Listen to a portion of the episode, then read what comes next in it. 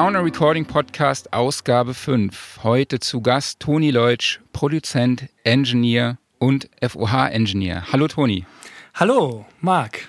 Toni, normalerweise kenne ich das so, dass man als Toninch sich entweder für Studio oder Live entscheidet. Also es ist so ein bisschen so wie Hoodie und Leatherman oder Karohemd und Kaffeetasse auf dem Mixing Desk. genau. Ähm, du machst jetzt beides. Ähm, wie kam das dazu?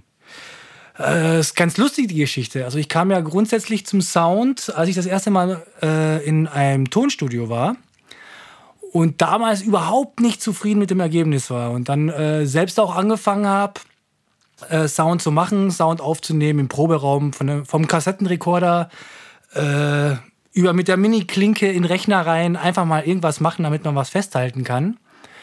Äh, und habe darum angefangen, so ein bisschen mit Studiokram und parallel hat sich natürlich dieses Live-Geschäft ergeben. Noch damals in ganz kleinen Läden, Punkrock-Schuppen und so. Und einfach mal, was gab es damals? Damals gab es noch keine Digitalpulte, es war noch komplett analog mit Outboard-Equipment. Und äh, so kam ich eigentlich zum Live-Mischen und parallel lief aber immer schon ein bisschen dieses Studio-Ding, was mich auch sehr interessiert hat, was ich super fand weil es ein bisschen abwechslungsreicher ist, äh, äh, in beide Welten einzutauchen. Ja, und habe dann die ersten paar Jahre hauptsächlich live gearbeitet, äh, dann mit der SAE angefangen, ganz schnell wieder gelassen und bin dann äh, zu einem Praktikum nach Münster gekommen, ins Prinzipalstudio. Und da war, bin ich dann auch äh, wirklich in die Studiowelt eingetaucht. Also Studio, wie es halt wirklich ist. Nicht nur mit der Mini-Klinke im Proberaum was aufzunehmen. Das heißt, du warst dann damals auch mit der Band im Studio und warst dann nicht zufrieden oder hast du irgendwie ein Solo-Projekt gehabt? Ich, hab, ich war damals mit meiner eigenen Band äh, in einem Studio und da war da nicht zufrieden.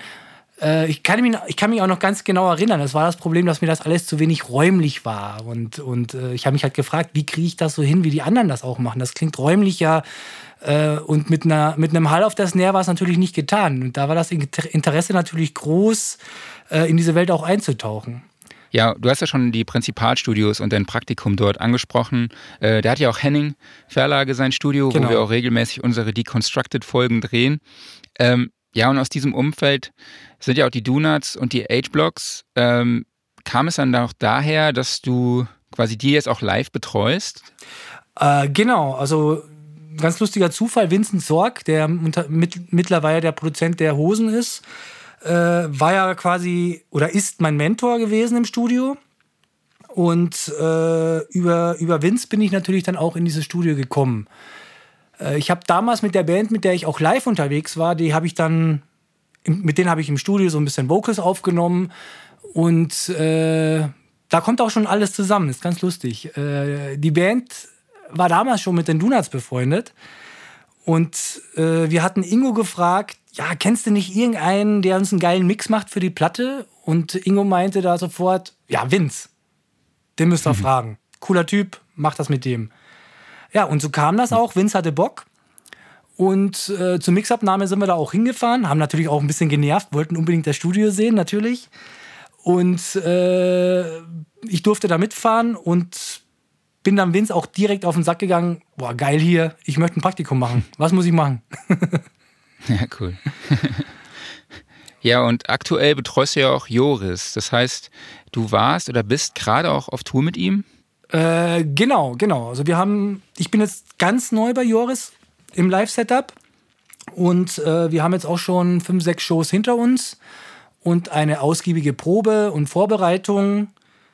Äh, und wir sind jetzt seit drei Monaten gemeinsam unterwegs.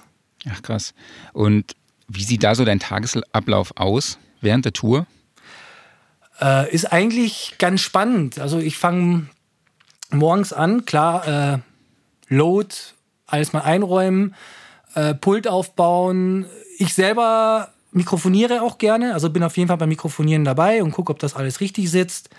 Ähm, was ich auch gerne selber mache, äh, mit dem Schlagzeuger zusammen, äh, das Tuning der Drums.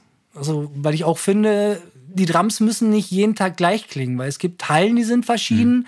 die haben verschiedene Resonanzen und ich versuche halt, in dem, deswegen habe ich mir das äh, Schlagzeugstimme auch selber beigebracht, ich finde, mit der Stimmung kann man natürlich auch so ein bisschen auf den Raum reagieren. Also nicht nur jetzt komplettes EQing, ich ziehe mir das und das jetzt raus, sondern von Anfang an, ich stimme die Drums schon so, dass die in diesem Raum auch gut klingen. Also für diesen Fall mache ich dann auch PA auf, lasse die Drums offen und guck mal, wo wir überhaupt sind, nervt irgendwas und dann wird gestimmt. Ähm, das nächste ist dann, nachdem alles aufgebaut ist und die Bühne steht und die Instrumente alle äh, fit sind, dann äh, wird System gemacht. Ich höre mir mal den Raum an, gehe durch den Raum, ohne was zu, gemacht zu haben, erstmal einfach nur Musik hören, was passiert da, wo sind die nervigen Stellen im Raum, was kann man machen, wie ist die PA eingemessen und fange dann meistens an, nochmal nachzujustieren, okay, besser auf Tops, weil wir haben ja mittlerweile hauptsächlich Line-Array-Systeme mit einem Abstand zwischen Bass und äh, äh Tops und Boxen halt. Mhm. Äh, und dann gibt es oftmals gibt's auch Nearfills. Die müssen natürlich auch nochmal eingemessen werden. Und mit einmessen meine ich, äh, ich gucke mal, ob die Delay-Zeiten zueinander stimmen. Klingt, man kann es natürlich nicht jeden im Raum recht machen oder im Saal oder in der Halle, sondern ich suche mir da ein, ein paar spezielle Plätze und versuche die wirklich schön tight zu kriegen, was auch meistens der Pit dann ist. Also vor Mischpult der Main-Bereich, da muss es schön drucken und nach hinten muss man halt einfach ein bisschen Kompromisse machen, aber man versucht natürlich schon den ganzen Raum äh, schön zum Klingen zu kriegen. Ja, nachdem die LED-Zeiten eingemessen sind, geht man mal EQing-mäßig noch drüber, man hört sich mal die Nearfills an, kreischen die einen schon an, weil es sind ja viel kleinere Boxen.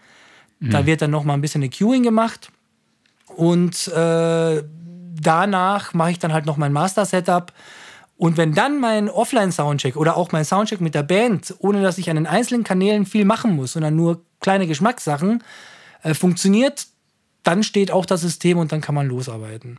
Ich nenne es auch gern so das, das Mastering des Live-Sounds. Ja, aber das hört sich auch an, als hättest du da extrem viel Zeit. Ich würde mir vorstellen, okay, live, das muss alles schnell gehen, ja, ähm, kurzer Zeitaufwand, ja, also muss da nicht immer alles irgendwie auch schneller und pragmatischer laufen. Das, was du jetzt beschreibst, das klingt ja irgendwie ganz anders. Äh, wir sprechen ja jetzt auch wirklich von, von Shows, wo wir früh da sind. Also, was ich sehr schätze an meinen Bands ist, dass alle sehr für einen Soundcheck sind. Auch bei Festivals. Da muss man halt auch mal um 7 Uhr oder noch früher parat sein, dass man diese Sachen halt auch alle auschecken kann. Und es kommt natürlich auch immer darauf an, wenn man jetzt so einen, so einen Headliner-Slot hat, dann ist es natürlich schon wünschenswert, ein Konzert recht gut zu beginnen. Also mit 100 Prozent anzufangen ist sehr, sehr schwierig, wenn man natürlich gerade in der Halle Leute sind drin, Leute sind nicht drin. Das macht einen erheblichen Unterschied. Man muss aufpassen, man darf nicht alle Höhen rausdrehen, weil wenn die Leute drin sind, wird es wieder dumpf und so Sachen beachten. Und wir versuchen halt schon lieber ein bisschen früher reinzugehen und diese Sachen so ein bisschen zu machen. Ähm, mhm. Geht nicht immer. Wenn es nicht immer geht, muss man natürlich so ein bisschen rumgehen, bei den anderen Bands hören, wie funktioniert die PA, wie, ist der, wie, wie funktioniert der Mix bei denen, macht sich da ein paar Gedanken und muss dann halt recht schnell arbeiten. Das ist dann immer mit ein paar Kompromisse verbunden, aber es funktioniert trotzdem. Cool. Und wie sieht dein Live-Setup aus? Arbeitest wahrscheinlich mit einem digitalen Pult, wo vielleicht auch ähm, Plugins integriert sind, ähm, was man auch für die Shows dann wieder recallen kann? Genau, genau. Also aus mehreren Gründen auch mit dem Digitalpult. Äh, zum einen, ich habe einen Total Recall ich kann mir Szenen machen, wenn ich die brauche, für Effekte zum Beispiel zwischen den verschiedenen Songs. Äh, und einer der Hauptgründe ist, dass das Setup sehr kompakt ist. Also heutzutage, es kann sein, man spielt mal in einer Bar mit der Band, man spielt dann mal in einer Oper, wo man auf irgendeinem Balkon äh, sich niederlassen muss. Also ist es schon ganz praktisch, wenn man recht kompakt bauen kann seinen Platz kompakt bauen. Und vor allem auch äh, an so, also die meisten Pil äh, die meisten Bands heutzutage haben ja wirklich eigene Pulte auch mit. Und da sind die FOH-Plätze heutzutage äh, natürlich auch sehr klein oder sehr eng. Und äh, ich versuche natürlich auch einen der besten Plätze zu ergattern. Und das ist mit einem kleinen FOH-Platz natürlich wesentlich einfacher wie mit so einem alten H3000 äh, 3 Meter Setup, ne? ja, ja, klar. ja, und äh, der nächste Punkt ist halt eben, wie wir schon gesagt haben, die Szenen. Ich kann mir da zum Beispiel für verschiedene Songs die Hallräume, die Länge des Halls, Delays, alles einprogrammieren, Zeiten der Delays einprogrammieren und gehe dann nur die Szene weiter. Also ich mache meine Szenen passieren wirklich nur in Effekten und eventuell ein paar Mute-Geschichten Wenn zum Beispiel jetzt äh, eine Gitarre nicht spielt, eine Akustikgitarre, dann ist die automatisch in der nächsten Szene für den Song auch aus und dann muss ich mich um das nicht kümmern. Zu viel äh, habe ich auch nie gemacht, zu viele Szenen. Also man kann sich ja natürlich auch alles durchautomatisieren, aber man neigt, glaube ich, dann auch dazu, so ein bisschen faul zu werden, wenn dann alles gemacht wird. Und so muss ich halt eben nochmal durch zwei, drei Ebenen steppen und zum Wach bleiben. Ne? Also um, mhm. um auch drin zu sein und man weiß, man tut was, es passiert was. Es macht ja auch Spaß, dass man da nicht einrostet. Ja, und äh, des Weiteren habe ich dann auch noch quasi meinen Sidetrack. Äh, das ist aber auch komplett digital, bis auf meinen Distressor. Der ist nach wie vor immer noch äh, analog und äh, hat sich auch rentiert bis jetzt. Schnell anzufassen, klingt gut, funktioniert immer, Feedback safe und äh, gutes Gerät. Und mit dem Rest, äh, da habe ich eine Apollo mit. Ich habe zwei Setups. Ah, okay. Einmal eine normale Apollo 8, ähm, wo ich mir ein äh, AS-EBU SPDIF-Adapter gelötet habe mit Coaxial-Kabeln, Widerständen und ne, äh, Cinch auf XLR. okay. Damit ich halt quasi, weil die Apollo leider nur SPDIF hat, und äh, bastel mir so mein Mastering zurecht. Gehe da in die Apollo, also vom Pult in die Apollo und habe da ein, was benutze ich da? Ein BX3 von Brainworks, mhm. äh, ein Vertigo oder ein API. Kommt ganz drauf an. Für die rockigeren Sachen gerne den API, weil der ein paar Features hat, die ganz geil sind. Und Vertigo mhm. funktioniert eigentlich auch immer. Äh, und dann habe ich auch noch so ein bisschen Bass-Synth-Geschichten äh, drin und zu guter Letzt nochmal ein Mark-EQ, weil ich finde, da fasst man an, dreht was auf, das sind so die wichtigsten Frequenzen, in denen man schnell was im, im kompletten Mastering machen kann. Zudem sind da auch noch mal ein paar Effekte drin. Äh, mein Drambus geht auch über die Apollo. Und ja, und so ein paar Spielereien. Nicht zu viel, da habe ich mir auch, was mir auch wichtig ist, ich bin oder ich versuche keiner zu sein, der alles mit Plugins vollpappt, sondern ich habe mir da auch so eine goldene Regel, eine goldene Regel von höchstens acht Kanälen gemacht. Also egal mhm. ob Stereo oder Mono. Mehr will ich mir gar nicht machen, weil das ist übersichtlich, so kann ich arbeiten, weil irgendwann fängt es natürlich auch an. Ne? Ich drehe im Kanal irgendwie Höhen rein, aber drehe die Höhen in zwei weitere Kompressoren oder keine Ahnung, welches Processing, was hinten nachkommt, rein und habe 0,5 dB Höhen erzeugt. Habe aber fünf reingedreht zum Beispiel. Deswegen ja, versuche ich das recht übersichtlich zu halten, weil wie du auch sagst, live hat man wenig Zeit. Ähm, ich muss schnell agieren können und ich muss auch wissen, was passiert. Und wenn da zu viel drauf ist, weiß man irgendwann nicht mehr, äh, was passiert und man, kann's, man kann auch nicht mehr schnell arbeiten, sondern dreht gegen das, was man eigentlich will. Ja, verstehe. Ähm, ich habe gesehen, dass du mit dem Smart EQ von Sonable arbeitest. Ja. Das heißt, du nutzt den im Record Mode. Das heißt, er ähm, ja, filtert quasi ungewollte Frequenzen live raus. Mhm. Ich habe mir da ein ganz lustiges Setup gebaut, nämlich. Ähm, okay. Ich benutze den aber auch hauptsächlich in Clubs. Auf großen Livebühnen und so brauche ich ihn nicht wirklich, außer du hast natürlich äh, so eine Planbühne, wo relativ viel Reflexion ist. Aber für mich ist da der Hauptgrund, ich dacke damit hauptsächlich die Becken. Ne? Also natürlich auch okay. so ein bisschen De-Essing und Becken, aber wenn der Sänger jetzt da hingeht, also ich habe mir da auch so eine Frequenzkurve gebaut, was man ja mit dem, mit dem äh, Smart EQ ganz gut machen kann. Also ich habe nicht äh, mhm. äh, eine Nullkurve, sondern ich habe mir da so, ein, so, eine, so eine Kurve gebaut, die mir gefällt für die Vocals. Und das heißt, wenn der Sänger oder die Sängerin natürlich dann hinten zu, zu dem Becken geht, und auch wenn sie nicht singt, also gerade wenn sie nicht singt, und bevor mhm. die Becken da jetzt alles wegblasen, zieht der Smart EQ die ekelhaften Höhen so sanft, nicht zu heftig. Äh, der hat ja auch ganz gut eine Range-Funktion und so. Zieht er, das, zieht er mir das ein bisschen runter und nimmt mir dadurch einiges an Fahrten ab, die ich sonst mit dem Fader mache. Finger ist trotzdem auf dem okay. Fader, aber ich kann viel harmonischer, äh, viel harmonischere Faderfahrten machen. Dadurch. Ist das vielleicht auch so ein, ein Plugin, wo du sagst, okay, ähm, das gehört zu dem Equipment, das funktioniert live, dann muss das auch im Studio klappen. Wie ich habe auch gesehen, zum Beispiel, dass du auch die Klangfabrik von Klang Technologies in deinem Rack im Studio hast, genau. was ein 3D-Monitoring-System ist. Ähm, ja, hast du das auch von live ins Studio importiert quasi? Also beim Smart IQ ist es so, den benutze ich gerne so in Echtzeit, weil das halt einfach gerade für Interviews draußen oder so. Ich mache hin und wieder auch andere Sachen.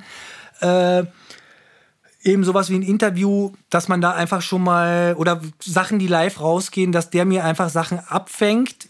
Im Studio verwende ich den ganz normal als Equalizer. Also da mache ich diese, diese, da versuche ich diese Sachen, was der Smart EQ mir abnimmt, beim Rekorden schon äh, ähm, so vorzubereiten. Also mit, dem, mit, mhm. mit der Wahl des Mikros, mit, mit der Positionierung des Mikros, ein bisschen Kompression, da habe ich ja viel mehr Zeit im Studio. Da bin ich nicht unbedingt angewiesen. Aber wenn es schnell gehen muss, Smart EQ, Hammer. Funktioniert sehr, sehr gut. Und funktioniert oft besser, wie irgendwas tot zu komprimieren oder die Essen, weil der feiner ja. aufgelöst ist einfach. Ne? Er ist auch eine coole Truppe, Sonnable. Ja, auf jeden Fall. Sagen. Sehr nette Jungs auch.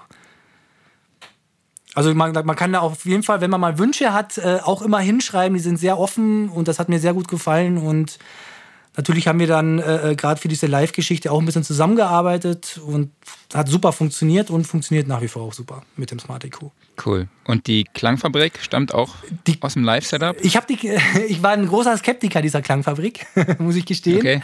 Äh, natürlich, ne, wenn man so, wie funktioniert das Ding überhaupt mit Delays und Phasen und so, und dann hört man sich das an. Und dann hatte ich den ersten Kontakt, äh, Kontakt dafür äh, äh, auf, der, auf der Musikmesse vor drei Jahren mittlerweile. Mhm. Äh, da hatten wir die Silent Stage gemacht mit einer ganz tollen Band. Äh, haben wir quasi eine komplett leise Bühne vorgeführt. Das Einzige, was laut zu hören war auf der Bühne, war so ein bisschen das Geklapper von den E-Drums und mhm. äh, die Stimme natürlich.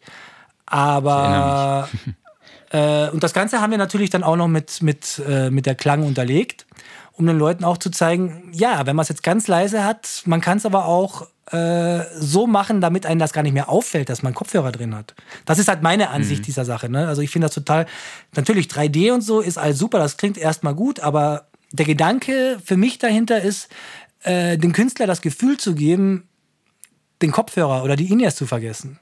Und wenn man das gut mhm. macht, äh, äh, schafft man das auch. Also dann hat er nicht mehr das Gefühl, oh, das klebt jetzt alles so dran, sondern wenn man das schön verteilt, ist das so ein bisschen ein Gefühl, als hätte man gar nichts auf, als hätte man einfach einen guten Sound auf der Bühne mit Wedges oder so. Aber die Bühne ist leise ja. zum Vorteil äh, des FOH-Engineers.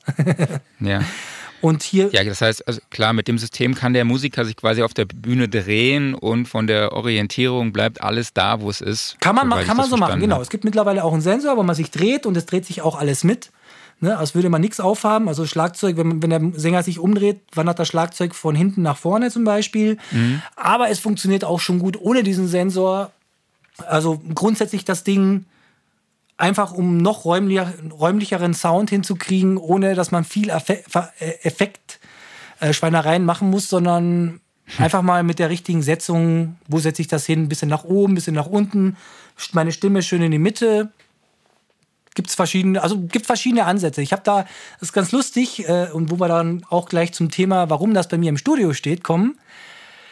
äh, ich mache relativ viel Live-Aufnahmen hier. Das ist natürlich auch was, das kommt jetzt durch diese ganze ja, Live-Geschichte, bin ich totaler Fan von Live-Aufnahmen. Und gerade in der heutigen Zeit, äh, es passiert viel in, im, im Sandwich-Modus, ne? Drums, Bass, dann wird so eingespielt und alles übereinander. Und gerade heutzutage finde ich es interessant und lustig, Live-Aufnahmen zu machen, das ist für mich das Organische.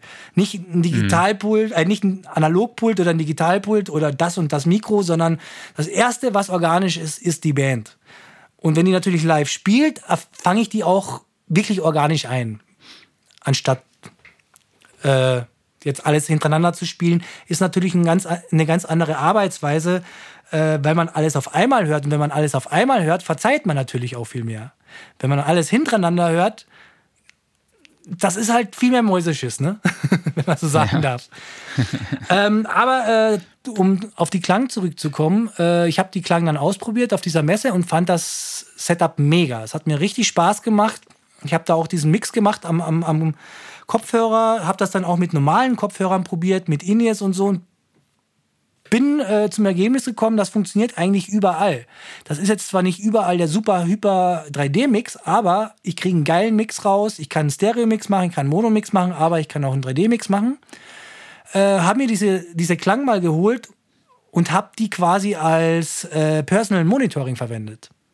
Mhm. Das war, genau, das war die Idee dahinter, weil ich habe da irgendwie ein, ein Gerät, ich bin auch immer ein Fan von wenig Geräten, lieber eins, was viel kann, weniger Fehlerquellen.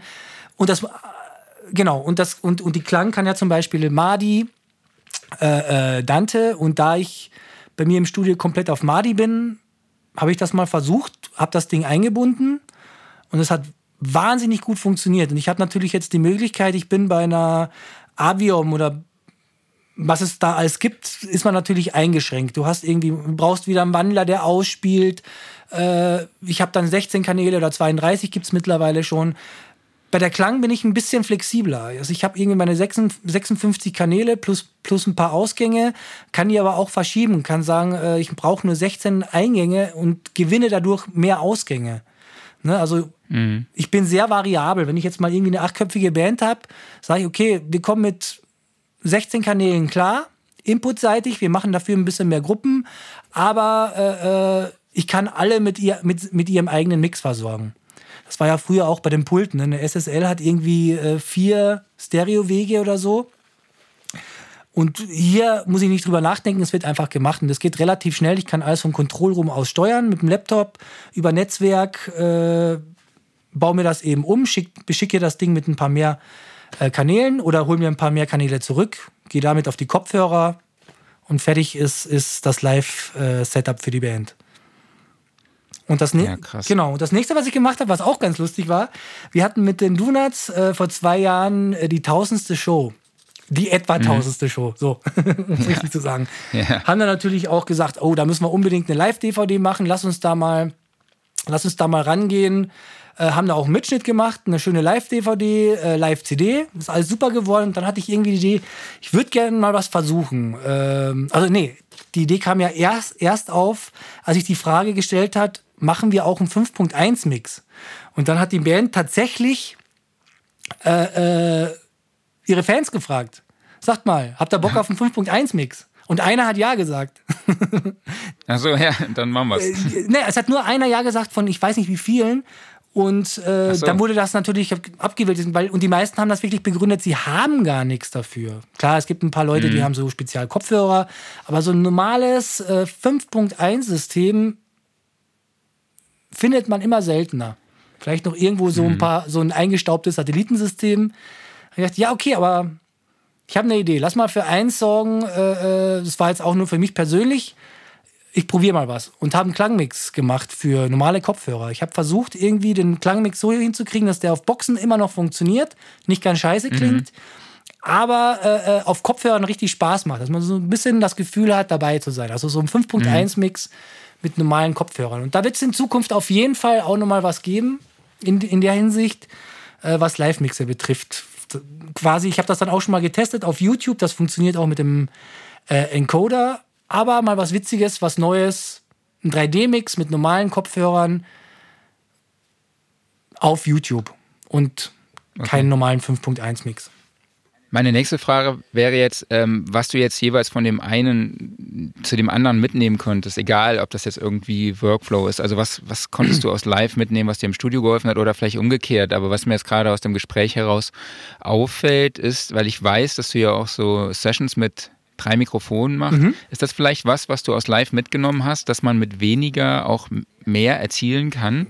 Das, das geht wirklich auf beide Seiten. Ne? Also ich bin drauf, also mit weniger ist es auch nicht ewig lang an deiner Kickdrum festzusitzen, sondern einfach mal mit viel anfangen. Also das ganze Drumset anlassen oder mal mit den Overheads anfangen, weil da passiert am meisten in den Overheads. Und den Rest mhm. dazu zu schieben, zu phasen. Äh, das schnelle Arbeiten, was man live macht, dann aber auch im Studio zu machen. Sich die, die, die, die Hörzeit zu sparen, nicht jetzt irgendwie fünf Minuten Kickdrum hören, sondern erstmal alles anhören und immer kurze Zeiten beim Hören, weil die Ohren werden doch schnell müde. Also gerade bei Elektrogitarren oder bei verzerrten mhm. Signalen. Ich sag da immer, wenn du da eine Minute hingehört hast, dann hörst du es ja eh nicht mehr. Ab, dann ist alles Ratespiel. Dann, äh, mhm. Und das ist das, was ich von live ins Studio mitgenommen habe. Das schnelle Arbeiten. Okay. Und dann lieber nochmal kurz rausgehen, nochmal mit frischen Ohren hören und gucken, ja, passt alles oder kann man da noch das kleine, die eine oder andere Kleinigkeit tüfteln oder sogar weglassen oder fehlt noch, fehlt noch was. Und umgekehrt ist natürlich auch so, äh, wenn ich da live auf der Bühne stehe, also das, was ich auf äh, äh, äh live mache, das sind ja weit unter 50 Prozent. Das sind ja nur mehr so Sahnehäubchen aufsetzen. Mir geht es ja darum, was ich vorher auch schon gemeint habe, was vor dem Mikro passiert. Das sind die wichtigen Dinger. Oder auch was nach dem Pult passiert, die PA. Das kann viel, mhm. viel mehr bewirken, wie ich am Pult. Wenn die Band die Mikros irgendwo hingestellt hat und dann vielleicht noch nicht gut spielt, dann war es das eh. ja, Aber wenn man jetzt einfach weiß, okay, die Band möchte so und so klingen, die spielt so und so, der Schlagzeuger haut so und so rein, wie positioniere ich die Mikrofone? Äh, wo stelle ich die hin? Wie viele Mikrofone nehme ich und welches Mikrofon nehme ich? Das lerne ich halt im Studio, weil da habe ich halt die Ruhe, Sachen auszuprobieren. Okay, dieses Mikrofon klingt so. Diese, zum Beispiel äh, ein 414er ich habe irgendwann mal ein 414er aus der Not heraus im Studio für die Toms benutzt. Seitdem ist es mein Lieblings-Tom-Mikrofon. Und nicht aus dem Grund, weil die Toms so klingen, wie sie klingen, sondern was im Hintergrund passiert. Der, der ganze Bleed des anderen Krams, also der Becken und so, ist angenehm, ist ruhig. Und die Toms klingen trotzdem fett. Also so, so, solche Kleinigkeiten einfach äh, rauszufinden. Und das ist halt live natürlich schwieriger als im Studio, wo ich die Ruhe habe und dann solche Sachen auch solo hören kann und oh, was ist da passiert? Das klingt ja super. So ergänzt sich das ganz gut in beide Richtungen. Was ist für dich der größte Unterschied zwischen der Live-Arbeit und der Arbeit im Studio? Der Moment. Im Studio kann ich es nochmal machen, live. Wenn der Song scheiße war, dann war er scheiße. Wenn der Song geil war, war er geil. Ist natürlich im Studio auch so, aber ich kann natürlich noch fünfmal ja, spielen. Ob ich jetzt live spiele oder hintereinander, äh, ist, das ist der Hauptunterschied. Aber das ist auch gerade das Geile live, weil nicht jeder ist immer gut drauf. Nicht jeder Tontechniker ist immer gut drauf. Nicht jede Band ist nicht immer gut drauf. Aber aus der Summe der Dinge passieren auch immer leicht andere Sachen. Und manche finden es mega geil, manche finden es nicht so geil. Es ist immer, für, irgend, für irgendjemanden ist immer was dabei. Ich finde das immer äh, äh, ganz spannend und ich bin, und deswegen sage ich auch, ich bin kein Freund von, für jede Kleinigkeit eine Szene im Song zu machen, im, im, im Live-Bereich jetzt. Ich muss es auch nicht immer hundertprozentig gleich haben. Es ist eine andere Location, ich bin mal im Zelt, ich bin mal im Freien. Ich versuche mich der Situation anzupassen und da das Geilste rauszubringen. Und das muss nicht immer gleich klingen. Manchmal ist der, klingt das Schlagzeug ein bisschen größer, manchmal ein bisschen kleiner, wie es gerade passt. Manchmal ist der Künstler nicht gut drauf und äh, man bettet ihn ein bisschen mehr ein. Manchmal ist er mega drauf und man macht die Stimme oder die Gitarre oder was auch immer richtig laut. Sind alles so viele Kleinigkeiten, auf die man achten sollte oder die man so ein bisschen mitkriegen soll. Und auch wenn einer mal nicht gut drauf ist, kann man es trotzdem gut machen, glaube ich. Egal wer. Gibt es denn auch Gemeinsamkeiten? Zwischen Studio und äh, Live? Genau. Absolut, absolut. Ähm, ja, wie gesagt, auch das, das, das Live-Aufnehmen, das ist ja dann auch so ein bisschen wie live, aber die Gemeinsamkeiten, gewisse Sachen funktionieren immer gleich. Also man weiß einfach, das Mikro vor der Gitarre funktioniert, äh, live wie im Studio. Vielleicht würde man nicht jedes Mikro nehmen, also man würde jetzt keine U67 äh, live, also man könnte natürlich. Aber Geht alles. Äh, gehen tut's auf jeden Fall. Aber es ist natürlich heikel. Man würde da schon ein bisschen aufpassen. Also uns ist auch schon mal die Bühne weggeschwommen, deswegen. ja, könnte auch versicherungstechnisch schwierig werden. Genau, ja. Warum stellen sie denn die Mikros in Regen? ja, ja, genau. nee, aber, aber halt genau, Positionierung von, von Mikros. Man kann natürlich nicht immer ich mikrofoniere auch gern so ein bisschen im Raum. Das funktioniert nicht immer so äh, live. Ich kann natürlich jetzt kein Gitarrenmikro irgendwie zwei Meter wegstellen und mhm. das funktioniert wie im Studio. Also können tue ich das natürlich, aber ich arbeite dann eher so. Heutzutage sind die Bühnen recht leise geworden, was ich so ein bisschen schade finde. Es ist alles sehr klinisch meiner Meinung nach schon zu aufgeräumt, zu separiert alles. Ich finde es ganz geil. Bei okay. Donuts zum Beispiel haben wir eine recht dreckige Bühne. Wir haben Gitarren, die sind laut, wir haben Schlagzeug, das ist laut, wir haben Bassamp, der ist laut. Wir haben sogar noch äh, Wedges, die als Spear fungieren, die sind laut. Und ich finde es sogar recht spaßig und super interessant, das Ganze zusammenzubringen. Und ich sehe es dann nicht, äh, ich habe da jetzt irgendwie den Bleed von den Drums in den Gitarren und ich habe dann äh, das und das und das. Es gibt natürlich Tools, wie zum Beispiel Optogate für die Background-Vocals, wo ich die Becken so ein bisschen rauskriege.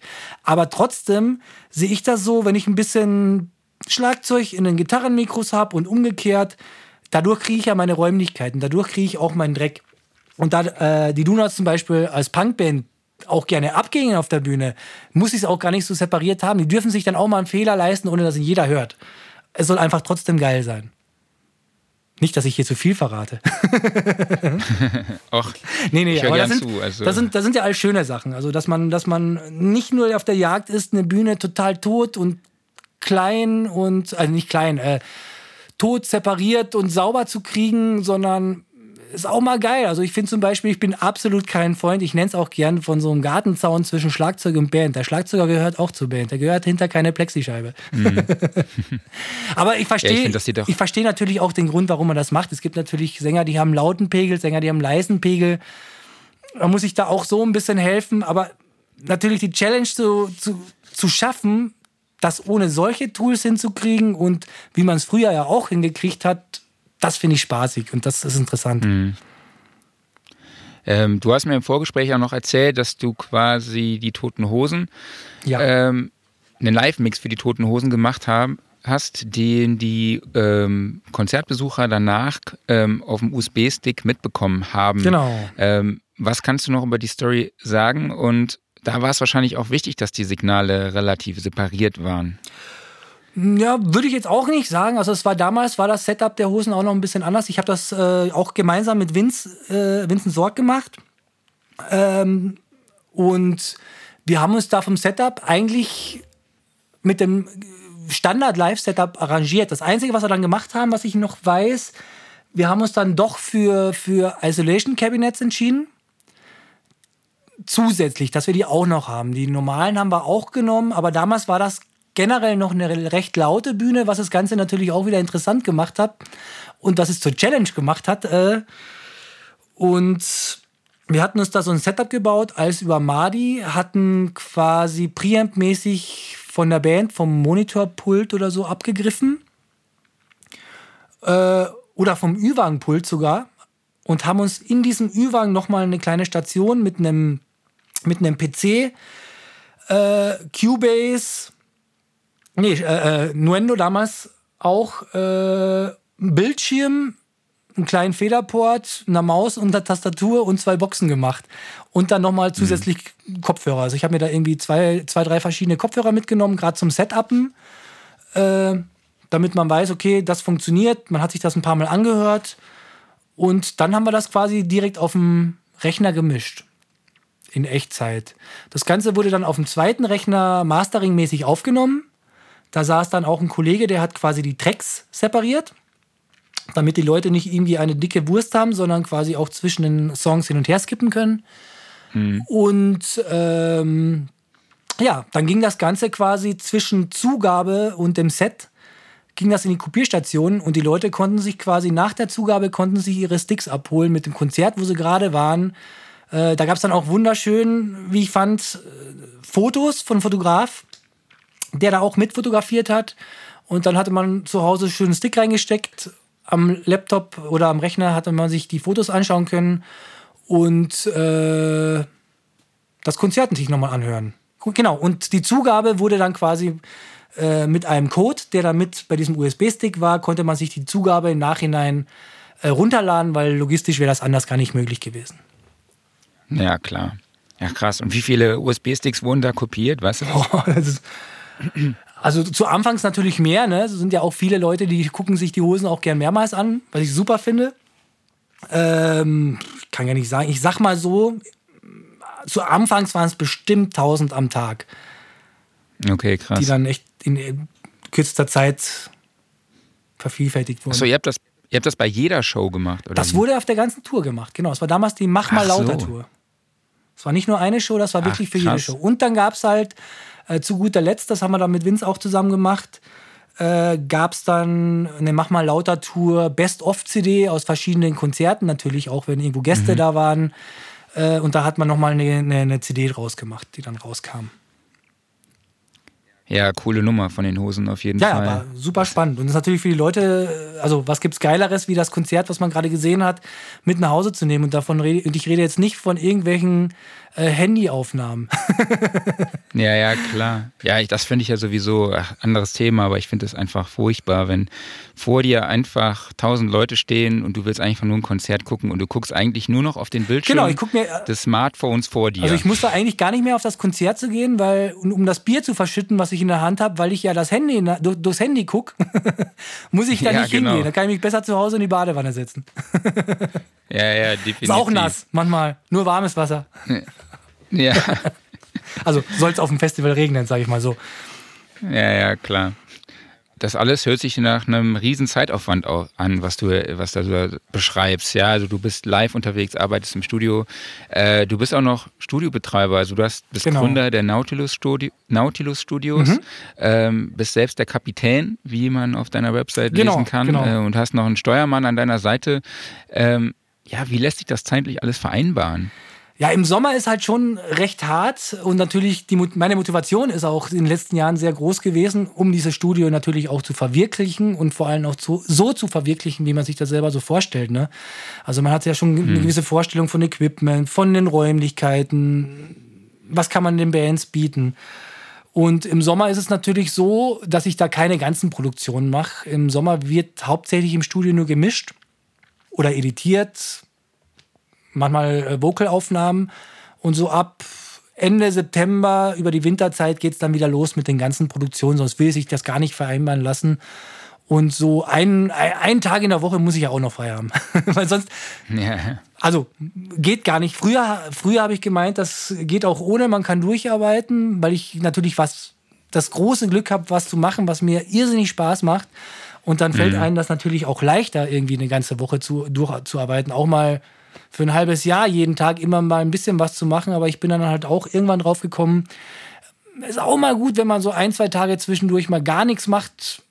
Mhm. Erstens für die Ohren ganz gut und für die Motivation auf jeden Fall. Kommen wir mal zu deinem Studio. Also auf der Website www.nautilus-sound.net äh, sieht man da echt ganz schicke Bilder von deinem Studio. Mhm. Ähm, es erinnert mich sehr an 30er Jahre. Also es ist eine Tapete mit so äh, ja, so Retro-Ornamenten. Ich musste tatsächlich googeln, wie, wie dieses, äh, wie das heißt. Barocke Tapeten, äh, glaube ich sogar oder so irgendwie, oder? Das hieß es dann wirklich Ornamente, heißt es. Ornamente. Ja, sind so in Braun und Gold. Und ähm, ich hatte tatsächlich sowas mal äh, als Hintergrund auf, auf meiner MySpace Bandpage irgendwie so ja, Anfang der 2000er oder so. Also ist echt ganz schick.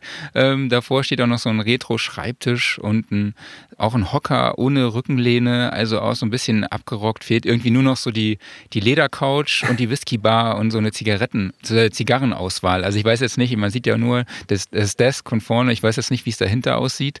Ähm, ja, inwieweit glaubst du, äh, dass so eine Gestaltung dein Arbeiten quasi beeinflusst?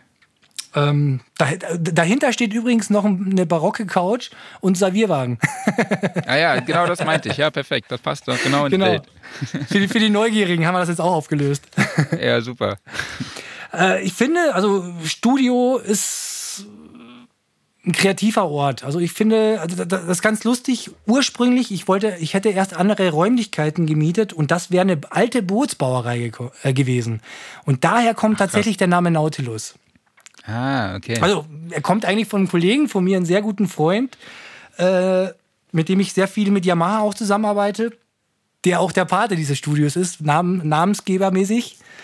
Äh, der hatte dann irgendwann die Idee, ja, Nautilus, U-Boot.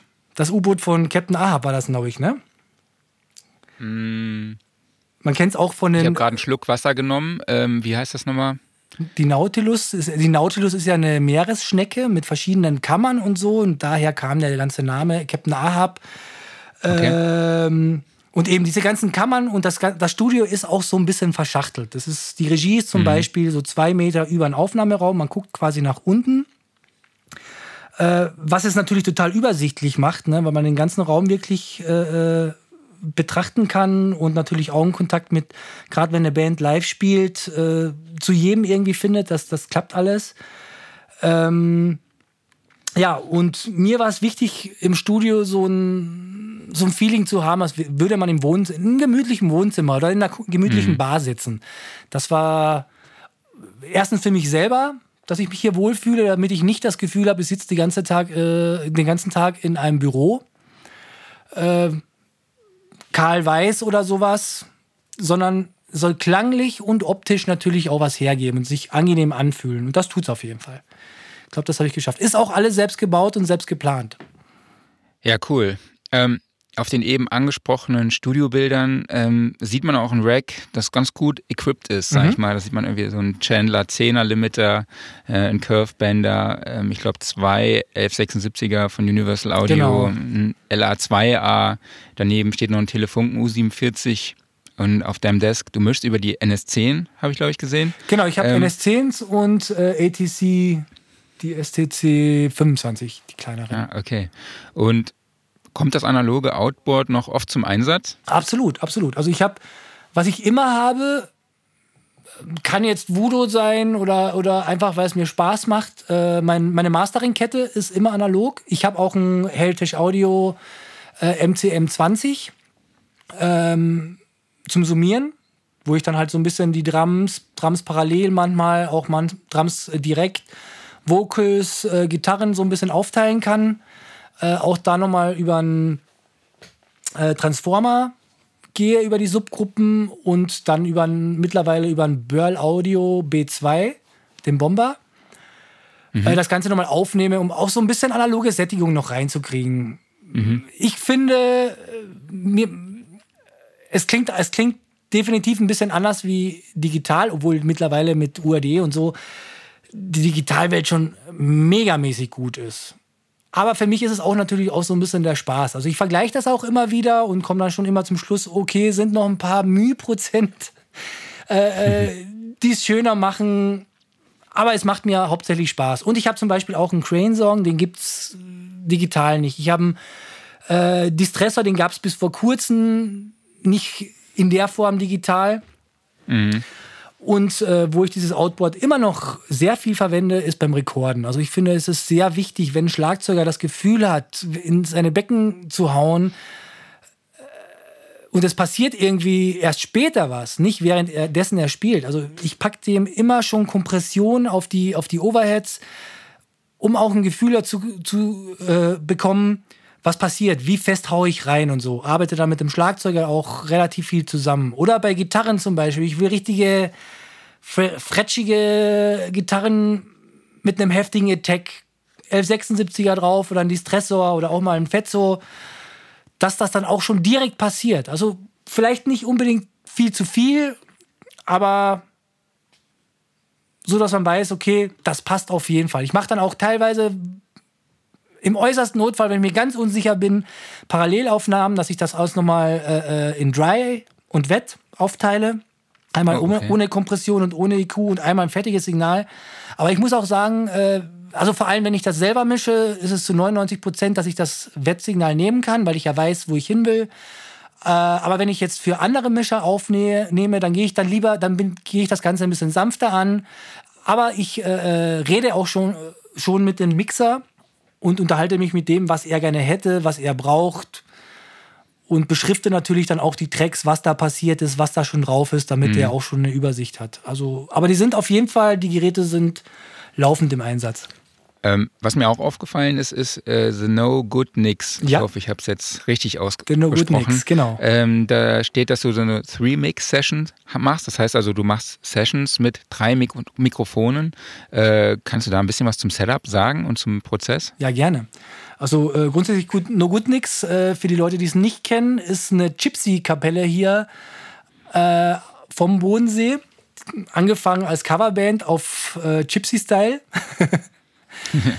und mittlerweile auch einige eigene Songs. Und äh, ja, wir haben mit denen auch viel rumgedoktert mit Live-Sound. Ne? Wie macht man das? Ähm, und da kam es ja, dadurch kam es zu dieser Session. Es war okay. ursprünglich alles irgendwie abgenommen und so sage ich, nee, das ist es nicht. Das ist nicht authentisch, das funktioniert nicht. Auf großen Bühnen, auf ganz großen funktioniert es wieder, aber wenn, wenn, wenn die PA nicht richtig gut ist, ne, man kennt das ja auch, eine PA, die nicht richtig gut ist, pfeift schneller Und bei der Instrumentierung, mhm. wir haben da eine, eine Quetsche, also ein Schifferklavier, Ziehharmonika, äh, zwei Gitarren, Banjo, Ukulele, Mandoline, Kontrabass. Das oh. wird halt auch so durchgetauscht bei den, bei den Jungs. Ist nicht immer gleich. Okay. Also die, ah, okay. Und wir wollten das aber so gestalten, ne, jetzt diese Sachen alle anzustecken und so, das klingt einfach nicht so. Die besten Konzerte waren immer die, wo sie so richtig so mexikanermäßig von Tisch zu Tisch gegangen und die Leute akust, rein akustisch bespielt haben. Das war das, das war immer ja. am, das hat am meisten gewirkt. Und dann haben okay. wir irgendwie versucht, äh, eine Möglichkeit zu finden, wie kriegen wir das auch auf die Bühne? Und dann haben wir da angefangen eben mit wenig Mikros zu arbeiten, ganz ursprünglich mit iMikro und so Bluegrass-mäßig, ne? Mikro in die Mitte hinstellen. Das war dann leider ein bisschen zu wenig. Und dann haben wir mal rumgedoktert und so ist auch diese Three-Mic-Session äh, äh, entstanden. Es war jetzt natürlich bei mir im Studio in dem Raum. Da funktioniert das natürlich super, kein Rauschen auf den Mikros, äh, schön leise alles. Mhm. Und dann haben wir einfach mal angefangen mit einem Overhead, damit man die Band von vorne schön sieht und einem Spot-Mikro. Das ist dann ein Mikro, was dann irgendwo vor der Band kann eine Grenzfläche sein, kann äh, 414er sein oder sowas in der Art, ein schönes Großkondenser. Kann aber auch ein KM 184 äh, äh, sein. Und das Ganze so mit rein mit äh, Positionierung und Lautstärke der Band zu machen. Also da, bei dieser Streaming-Session hat die Band das auch geübt. Wie laut mhm. müssen wir untereinander spielen, damit das auch gut funktioniert immer. mhm. Und dann haben wir das natürlich auch aufgenommen. Ja, und das war, äh, das Ziel war es, mit Lautstärke des Spielens, Dynamik der Band und Positionieren der Mikros was Geiles hinzubekommen. Und das hatte, glaube ich, auch ganz gut funktioniert. Welche Mikros hast du da als Raum genutzt oder was nutzt du da gerne? Äh, wir haben als Overhead, glaube ich, ein AEA R88 genutzt. Das ist ein Stereo-Bändchen. Mhm. Mein absolutes Lieblingsmikro zurzeit. Benutze ich unter anderem äh, bei Joris auch live auf, an Overheads. Okay. Und weil da auch viel mit Percussion und so passiert, das nimmt, dieses Mikro nimmt alles, was in der Nähe ist, sehr, sehr gut und sehr warm und sehr angenehm auf. Und wenn es ein bisschen weiter weg ist, hat man nicht gleich so einen heftigen Bleed, sondern bei Kessel natürlich schon, bei so Attacking-Sachen, die werden super aufgenommen, aber Gitarren und so, die verschwinden ein bisschen in die Ferne und so, das funktioniert sehr gut. Und da hatten wir, glaube ich, ein C12A als Kondenser vorne als Bot-Mikro. Das stand dann so zwei Meter vor der Band, äh, so dass er aber noch aus, aus dem Kamerabild draußen ist.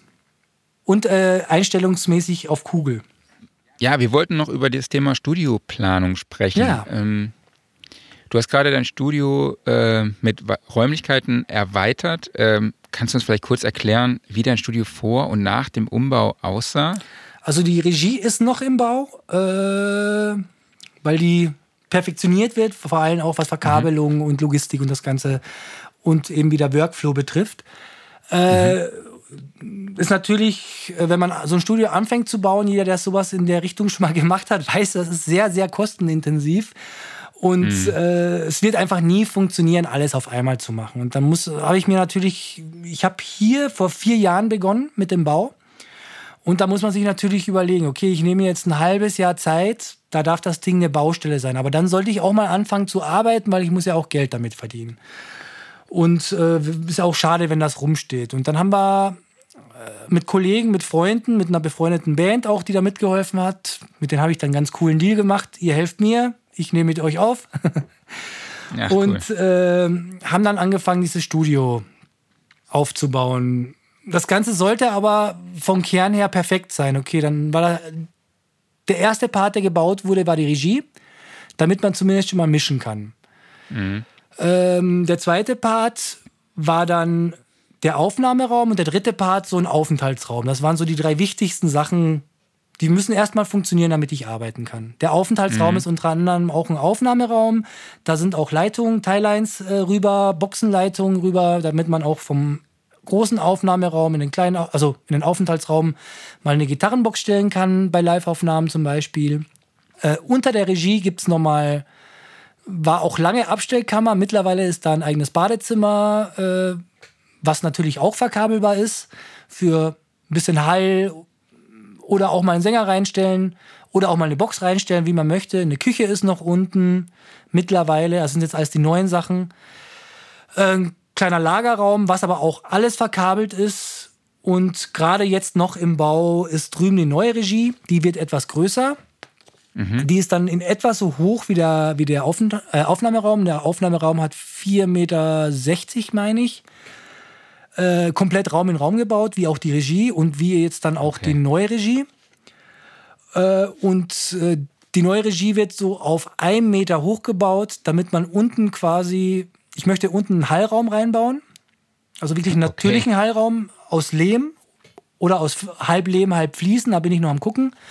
Und äh, man erreicht natürlich unten alle Kabelführungen. Ne? Also ich muss jetzt nicht mhm. irgendwie die Kabel durch den Raum legen, sondern man muss natürlich einmal drunter äh, herkriechen, aber kann natürlich die Kabel alle schön verlegen. Und äh, da es mir auch wichtig ist, kurze Kabelwege äh, äh, zu haben, weil, also finde ich einfach sinnvoll, Kabel so kurz wie es geht zu halten mhm. äh, äh, habe ich auch darauf geachtet, dass die Kabelführungen alle recht kurz sind. Es gibt dann bei mir auch unten zwei Sandkästen, wo man im Nachhinein auch Kabel durchführen kann. Ne, es funktioniert mhm. so, sind zwei Schalen immer pro, also bei Raum in Raum einmal im Raum und einmal ganz, ganz außen. Dazwischen mit Schaum äh, äh abgedichtet, damit man keine direkte Verbindung hat. Dann werden die Kabel mhm. da reingeschmissen und dann kommt einfach jede Menge Quarzsand rein. Aber nach einem Jahr, wenn ich draufkomme, oh, Kabel vergessen, wird da ein bisschen gegraben, ein Kabel durchgesteckt und fertig. Bin da okay. total flexibel. Genau. Und äh, zur, zur Akustik von diesen Räumen, ich bin da ganz äh, pragmatisch reingegangen. Ich habe mir in die Regie, ich habe mir ein Viereck gebaut, habe mir das so ein bisschen gemessen, ein bisschen geguckt, was passiert, geguckt, wo sind die Fenster, wo ist das Glas, äh, wie sind die Ecken, habe mir da meine, meine Boxen reingestellt mit einem Sub damit ich auch richtig Bässe habe. Und habe einfach gehört. Dann wieder mal irgendwo ein mhm. Brett dran gelehnt, mal geguckt, was passiert, wenn ich diese 90 Grad flach mache und äh, habe mich da so herangetastet, weil ich wollte auf keinen Fall, dass das alles zu tot wird. Es gibt ja, finde ich etwas schade, viele ausgemessene Studios heutzutage sind auch einfach, die sind super analytisch, aber auch äh, äh dadurch ein bisschen langweilig, ist mein Empfinden. Mhm. Ne, wenn das jetzt komplett trocken ist, funktioniert auch, ist alles wunderbar, aber ich mag es gern, wenn es ein bisschen, also die Leute hören ja ihre Musik auch nicht in, in, in, einer komplett trockenen Atmosphäre, außer sie hören jetzt auf Kopfhörern. Aber dazu habe ich ja die Kopfhörer, ja, um das auch nochmal zu vergleichen. Ja, sicher. Und das gleiche im Aufnahmeraum auch. Man hat sich da mal ein Amp reingestellt oder hat sich da mal äh, eine Snare aufgebaut und eine Kickdrum und mal draufgehaut, mal geguckt, wo klingt das gut äh, eine Seite des Raums ein bisschen offener gelassen, die andere Seite ein bisschen gedämmter gemacht, dass man auch beide Möglichkeiten hat. Und äh, da wird akustisch, äh, akustikmäßig auf jeden Fall noch viel passieren. Ich möchte mir auch so einen Drambrella bauen. Kennen vielleicht schon ah, viele, ja. ne? so, ein, so ein Schirm, den man von oben zu den Drums runterlassen kann, mit ein paar Gogos, ja. die rundherum stehen. Dann kriege ich es relativ trocken, bis ganz trocken eigentlich auch. Mir, ist es, mir war es wichtig, die Räumlichkeiten flexibel zu gestalten. Also ich kann die Regie auch noch toter machen, wenn ich möchte. Oder wenn es zum Beispiel auch äh, das Studio vermietet wird und der Engineer oder Produzent hätte es gern trockener, ist das alles machbar. Hm.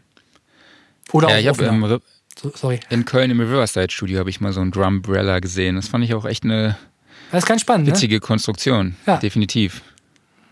Ähm, du hast die Studioverkabelung schon angesprochen. Ja. Ähm, was glaubst du, warum das so ein polarisierendes Thema ist? Also irgendwie, äh, wenn wir da Kabel, Berichte über Kabel haben, da kriege ich grundsätzlich einen auf den Deckel.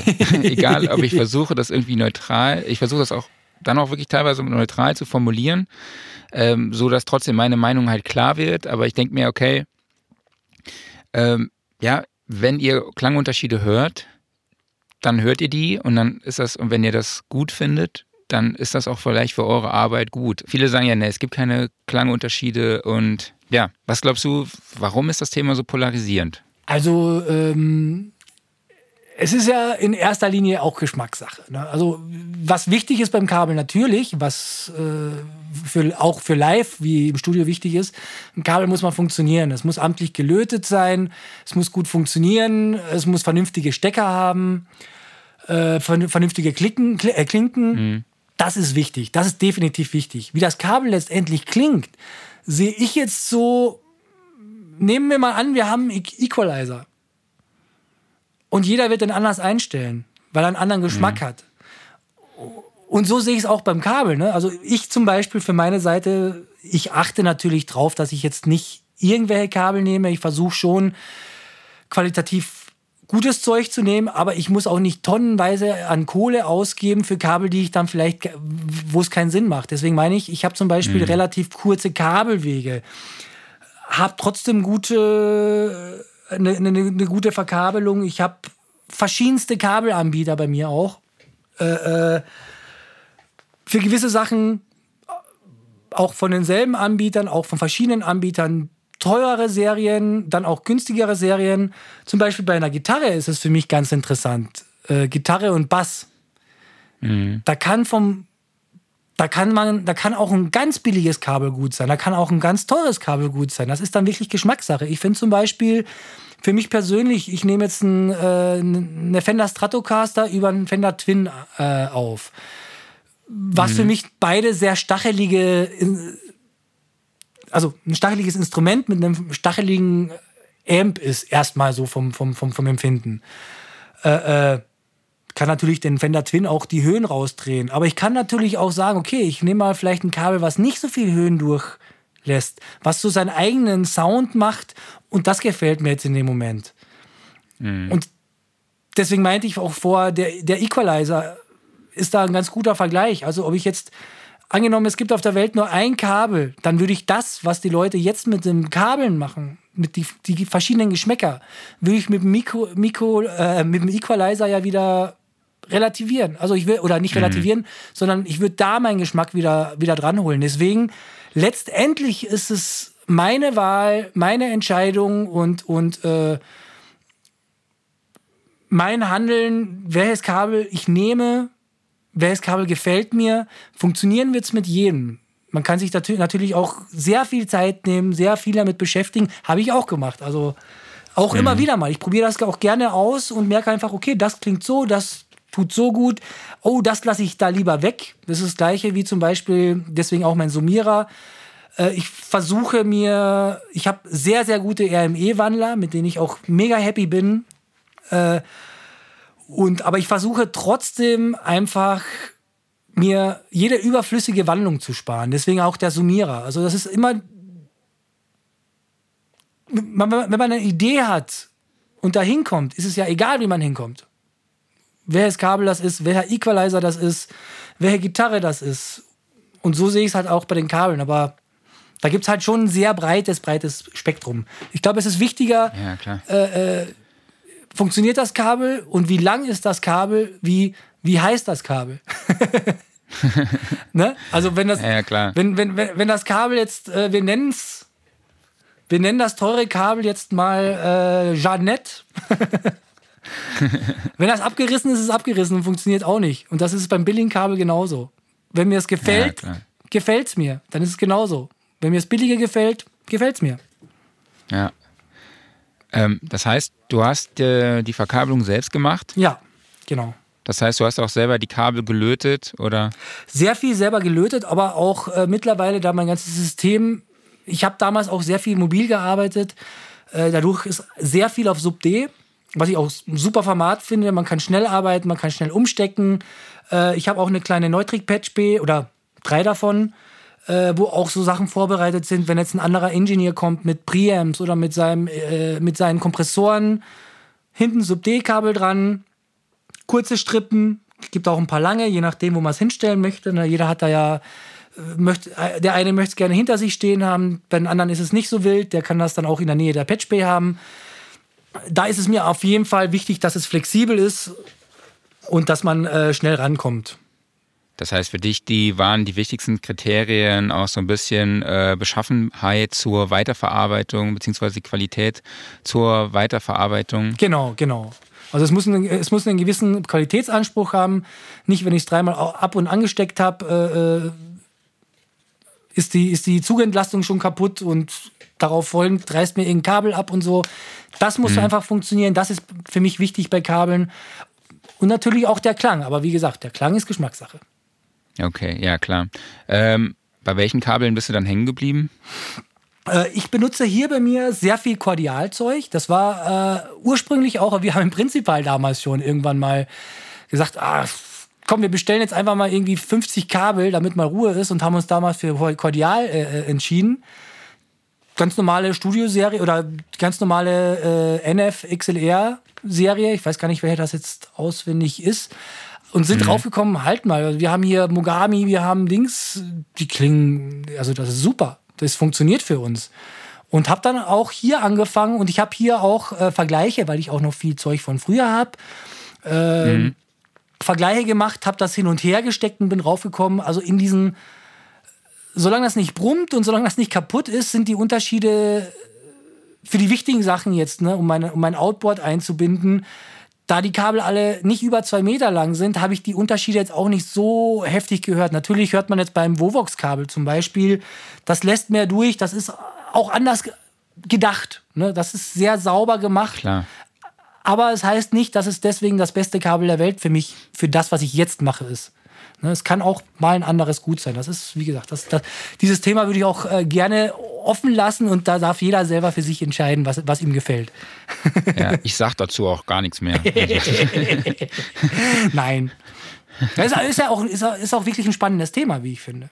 Ne, es ist ja auch so nee, ein bisschen. Ist es auf jeden Fall. Also Nee, es ging da auch um eine Geschichte. Ich habe halt Jörg Vogt von Vovox halt besucht bei sich und habe dann halt auch einfach gesagt, hey, es ist, ähm, ist jedem seins. Ne? Also mhm. Ich habe auch so ein Tweetkabel von ihm, ja, ich finde das auch komisch, dass das Kabel eine Laufrichtung hat oder was weiß mhm. ich, ne? Und äh, ja, das oder auch jetzt Stromkabel, ne, unterschiedliche und ja, es sind ja jetzt auch seine die Verdrahtung ist jetzt auch in HiFi, verschiedenen HiFi-Geräten halt drin, also in so Edelmarken. Ja, wie gesagt, es ist einfach Geschmackssache. Also aber wo wäre denn die Musikwelt, wenn es da nicht so wenn es da nicht äh, viele solche Tüftler gäbe, ne? Also das sind ja auch viele Sachen ja. schon ähm, entstanden durch Tüftler, Tüftler die, die, die gebastelt haben. Ich finde das ja auch spannend. Mhm. Ne? Also wie gesagt, das ist ein, ich, ich benutze zum Beispiel auch, ich habe äh, äh ich hab auch Vovox-Kabel hier und bin für mich draufgekommen, mit einem gewissen Bass-Setup funktioniert das für mich sehr, sehr gut. Also mhm. habe dann zwischendrin aber auch mal ein äh, Monsterkabel drin gehabt und so. Aber in sich hat das echt sauber durchgelassen. Es gibt natürlich schon auch Kabel, die dir wirklich Signal klauen. Also gerade im, im Bassbereich oder im Höhenbereich. Mhm. Ne? Aber wie gesagt, das muss auch nicht immer schlecht sein. Das ist dann. Da muss dann jeder selber gucken. Ja, klar. also, ich finde, an der Gitarre nutze ich halt Vovox ganz gerne, genau. weil es, es, ist, ne, es ist ein Tweet-Look, sieht auch irgendwie schick aus. Ähm, Verknotet sich nicht klar, so schnell, ist natürlich auch wieder ein Aspekt. Gibt es jetzt von Cordial zum Beispiel auch diese diese Bügeleisenmäßigen, äh, Vintage-mäßigen Kabel finde ich super, weil die einfach sind genau. zwar ein genau. bisschen starrer, aber, aber ich habe da nicht irgendwie, wenn ich ein Gitarrist bin, der viel rumrennt und aber trotzdem keinen Sender spielen möchte, also bei H-Blocks zum Beispiel, äh, die Jungs werden keine Gitarrensender spielen, weil es gibt, also die mittlerweile sieht es auch anders aus, aber die haben einfach gesagt, also das finde ich zum Beispiel viel einen höheren Sprung, ne? Benutze ich jetzt ein äh, benutze ich jetzt einen Funk, einen Funk, oder benutze ich jetzt ein Kabel? Also den Unterschied habe ich ja. für mich auf jeden Fall gemerkt. Das ist definitiv. Genau, und da, und da, da ist ja wirklich ein hörbarer, größerer Unterschied. Ja, klar. Also, ja, ich habe jetzt zum Beispiel an meinen Studiomonitoren habe ich auch Kordialkabel. Also ist mir neulich halt auch eigentlich per Zufall aufgefallen. Mhm. Äh, ja, aber die sind halt einfach solide, so ein bisschen schnörkellos auch. Also sie sind, tun halt das, was sie sollen und das in einer guten Qualität. Und mein, es, mir also. ist noch nie eins kaputt gegangen. Ja. Bis jetzt habe ich noch alle. Vorher ja, werden sie ähm, geklaut. ähm, ja, welche Rolle spielt eigentlich die Verkabelung im Live-Bereich? Oh, im Live-Bereich, also wo wir, was wir vorher auch schon äh, angesprochen haben. Das Wichtigste äh, ist es muss funktionieren, es muss gut gelötet sein oder halt gut verarbeitet sein und die Längen müssen halt auch stimmen. Ne? Also ich kann mhm. natürlich jetzt live, es gibt, ich habe ich hab auch schon äh, die heftigsten Live-Verkabelungen gesehen. Da hast du halt irgendwo so einen 50 Meter Schlonk auf der Bühne, wo, wo, wo dann irgendwie nochmal 25 Meter in der Kiste bleiben. Mhm. Das muss ich mir halt einmal wirklich, da muss ich mir einmal wirklich Gedanken machen, wie mache ich meine Bühnenverkabelung und vor allem live ist es wichtig, ich muss sofort wissen, da ist das, da fängt das Mikro an. Wo hört das auf? Wo ist die letzte mhm. Instanz, äh, äh, bevor das zu mir ins Mischpult geht? Äh, äh, ich muss es wissen. Es muss schön verkabelt sein, es muss zugänglich sein. Äh, nicht irgendwie dann äh, auf der Patch B irgendwie so eine Wurst, wo man nirgends mehr drankommt. Deswegen finde ich da auch Kabellängen, gucken, wie lange brauche ich es wirklich. Habe ich aber dann trotzdem genug für große Bühnen? Ist es aufgeräumt? Ich finde super geil, diese, diese Bühnenunterverteilung gibt es in 8er-Formaten und in 12er-Formaten, gibt es auch in vielen Studios natürlich. Äh, man hat einfach eine Multicore-Strippe, die oder zwei Multicore-Strippen, zwei Achter zum Beispiel, die zum Schlagzeug gelegt sind. Eine links, eine rechts. Sieht sehr schön aus. Ich habe die Kabel Snare, Kickdrum, äh, Hi-Hat, kleine Tom gehen von der Bühne, also Stage Left weg zu, zu meinem Schlonk. Äh, meine Floor-Toms zum Beispiel, insofern der Schlagzeuger Rechtshänder ist. Äh, mhm. Mein Reitmikro geht rechts weg. Ich habe vorne eine saubere Bühne. Ich kann schnell auf- und abbauen. Wenn was passiert, habe ich sofort meine zwei, drei Steckverbindungen, wo ich nachgucken kann, äh, das können jetzt die, die Fehler sein oder ist es vielleicht mhm. doch das Mikro. Das ist live das Wichtigste. Und dass die halt wirklich robust sind. Ne? Weil ich kenne das live, man hat auch oft Helfer, da können die Helfer auch nichts dafür, die sind auch oft das erste Mal dabei, die reißen dran rum und so, wissen nicht, dass da irgendwie so eine, so eine Entregelung ist für XLR-Kabel zum Beispiel. Gibt ja auch äh, äh, Klinkenkabel mit der, diese Neutrik-Stecker mit dieser Entregelung. Äh, ja. Glasfaser zum Beispiel ist auch ein heikles Thema bei, bei, bei Kabeln. Das muss auch alles mit guten Steckverbindungen verbunden sein, damit das nicht abgerissen wird und vor allem dann auch 50 Shows auf Natur funktioniert. Auch wenn man mal kurz dran zehrt. Das ist, das ist glaube ich, live einfach wichtig. Ja. Und Beschriftung von Kabeln. Ich bin ja beschriftungssüchtig, ja. muss ich sagen. ja, das glaube ich, das glaube ich. Da bin ich ganz monk. Ja, Ja, ich glaube generell lässt sich auch sagen, dass man auch mit einem vernünftigen Kabelmanagement oder einer ja, einem aufgeräumten, einer aufgeräumten Verkabelung auch schon viel äh, reißen kann, ja. Also und auch, sag ich mal, die Verkabelung fernhält von diversen Netzteilen und so. Also genau, genau. Also deswegen auch Kabellängen kann ich mir Brummschleifen einbauen. Genau. Und vor allem, äh, was auch ganz wichtig ist heutzutage auf dem Festival, es muss relativ schnell äh, äh auf- und abzubauen sein, damit ich dann mhm. Zeit habe, um auf den Platz rumzugehen und mir die Anlage anzuhören. Siehst du? ja, ja, klar. dann hat, da schließt sich der Kreis. Genau. Ja. Also es, es, ist ja wirklich oft so, oder wenn man mal auf einem kleineren Festival spielt und es gibt keine Reiser oder so, dann muss es trotzdem funktionieren. Also es bringt ja nichts, wenn ich mich rumärgere. Ist doch geiler, wenn ich das so, so gut vorbereitet habe, damit ich trotzdem schnell arbeiten kann und äh, nix und nicht äh, nach der Show mit einem riesen Knödel äh, aus XLR-Kabeln dastehe und äh, nochmal zwei Stunden die Dinge auseinanderbringen muss. Alles schon gesehen. ja, cool. Ähm, Toni, ja. wir sind ja schon fast am Ende. Ähm, es gibt auch von dir verschiedene Interviews, auch ähm, ähm, ein Video, wo du nochmal den äh, Sonable Live EQ erklärst. Genau. Das füge ich alles in die Show Notes zu diesem Podcast ein und findet man halt auch unter soundandrecording.de slash podcast. Ähm, und was mich besonders freut, ist, dass du auch zu Gast auf der Studioszene am 6. und 7. September hier in Köln sein wirst, ähm, unserer Workshop- und Community-Plattform. Wir haben unter anderem dort als Workshop-Dozenten Silvia Messi und Miku Zauski gewinnen können. Ähm, und ja, ich habe dich jetzt auch eingeplant in einem Diskussionsforum. Ja, super. Das freut Silvia mich sehr. Messi und Nils Dreier. Also, ich glaube, das wird eine sehr interessante Sache. Ähm, genau, Infos zur Studioszene gibt es unter www.studioszene.de. Und ich glaube, du machst auch noch einen Workshop, wenn ich mich nicht alles täusche. Genau, es wird ein, Hast du da schon Infos? Es wird einen kleinen Workshop geben, wo es halt hauptsächlich auch um äh, Studioverkabelung und Studiobau, äh, auch wie, also Studio und Live äh, Verkabelung gehen wird. Ähm, ich werde auch ein bisschen zeigen, wie mein Studio verkabelt ist, wie die ganzen Konzepte sind, äh, wie der Workflow in meinem Studio funktioniert, äh, dass ich schnell arbeiten kann und werde auf jeden Fall auch da für viele Fragen und Interessen offen sein. Und ich freue mich, und ich muss sagen, ich freue mich sehr, sehr, sehr mit äh, zwei solchen äh, Koryphäen in Sachen Sound, die ich beide sehr, sehr schätze, äh, äh zusammen eine Talkrunde gestalten darf. Also, das ist eine ja, das ganz, ist, ganz, ganz äh, große Ehre für mich. Ja, wir sind auch sehr stolz drauf. Also auch das Ausstellerverzeichnis. Wir haben jetzt über 60 Marken, gerade vor 10 Minuten, also ne, nicht vor 10 Minuten. Wir sitzen ja jetzt schon hier und quatschen über 70 Minuten.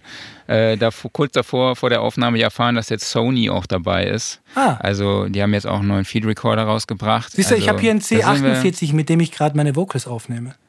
Ach, ja, super. Wer das noch es kennt. Immer, es gibt immer solche Zufälle, ne? Ja. ja, okay. Ähm, dann danke fürs Zuhören. Folgt uns auf Sound and Recording, äh, beziehungsweise folgt Sound and Recording auf Facebook ähm, oder wir haben einen Instagram-Account von der Studioszene. Teilt uns einfach, wo ihr könnt. Schaut euch unsere Hefte an. Abonniere unseren Podcast. Wir sind mittlerweile auf Spotify, Soundcloud. Ähm, zieht euch den RSS-Feed. Ich hoffe, dass auch bald Apple dazukommt. Bei denen ist immer die Amis, ey. Das ist echt. da gibt's ja extra, genau, bei denen gibt es ja jetzt nur mehr Extrasteuern.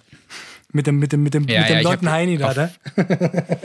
Ja, ich glaube, die, die splitten jetzt auch iTunes. Ich habe jetzt gehört, iTunes legen die nach 18 Jahren äh, quasi irgendwie brach und äh, beziehungsweise schalten das ab und verteilen das alles auf drei unterschiedliche Apps. Ja, die sind also, ja auch veränderungssüchtig, ne? Also die, die können ja, ja, die können ja. ja wenn, wenn mal was geil ist, dann müssen wir es halt wieder verändern. ja, ich kann dir sagen, diese, dieser Adaptierungswahn, ne, das ist echt boah. Damit lässt sich Geld verdienen. Ständig irgendwie äh, Kabelwechsel und dann die. Das ist auch geil. Da machen die auf einmal jetzt Thunderbolt und Thunderbolt und jetzt auf einmal mit einem, also Thunderbolt 2, jetzt gibt es Thunderbolt 3 mit USB-C-Steckern. Und die Hersteller liefern ja nicht mal mehr die Kabel mit, weil die nee. einfach ultra teuer sind. Ich habe also, tatsächlich jetzt halt mit meinen Setups für, für, für live im Sommer, ich sag mal so, ich habe äh, für zwei Bands, das war für Silbermond und Joris, haben wir äh, Apollos, Apollo Lives, äh, äh, hm. Apollos Live äh, Apollo. organisiert, so, ja. gekauft. Apollo 8 wahrscheinlich dann. Nee, das ist die Apollo Live. Das, die, die läuft dann wirklich über Madi auch. Ah, okay. Das ist ganz, ganz, ganz schick, also keine Wandlung mehr und so. Und äh, die sind dann auch fest eingebaut unterm Pult. Äh, aber ich, also äh, so eine Apollo Live kostet ungefähr 3000 Euro, sage ich jetzt mal. Um den Dreh, um den Daumen, weiß ich jetzt nicht mehr auswendig. Äh, aber die Verkabelung pro, pro Arbeitsplatz waren 100 Euro. Also das ist schon, okay. das, das ist schon echt heftig. Ne? Nur für, für zwei Kabel, also ein Adapter und ein Kabel, bist du da bei über 100, nee, Blödsinn, 200 Euro pro, pro Dings. Ja, ja. Also sind 400 Euro sind wir ja bei fast 10 Prozent. Oder wir sind bei 10 Prozent. Ja, das ist echt. Naja, vielleicht wird sich das ja irgendwann mal ändern. ja. Ja, gut. Hauptsache, es gibt noch Kabel. Alles durch die Luft ist auch nicht das Wahre. Nee. Irgendwann, irgendwann zerhackt es uns. genau. So, jetzt haben wir auf einfach nochmal unsere Kritik an Apple rausgelassen und genau. Toni, ich danke dir dafür das nette Gespräch. Ich danke euch fürs Zuhören. Vielen Dank und bis zum nächsten Mal. Ja, vielen Dank.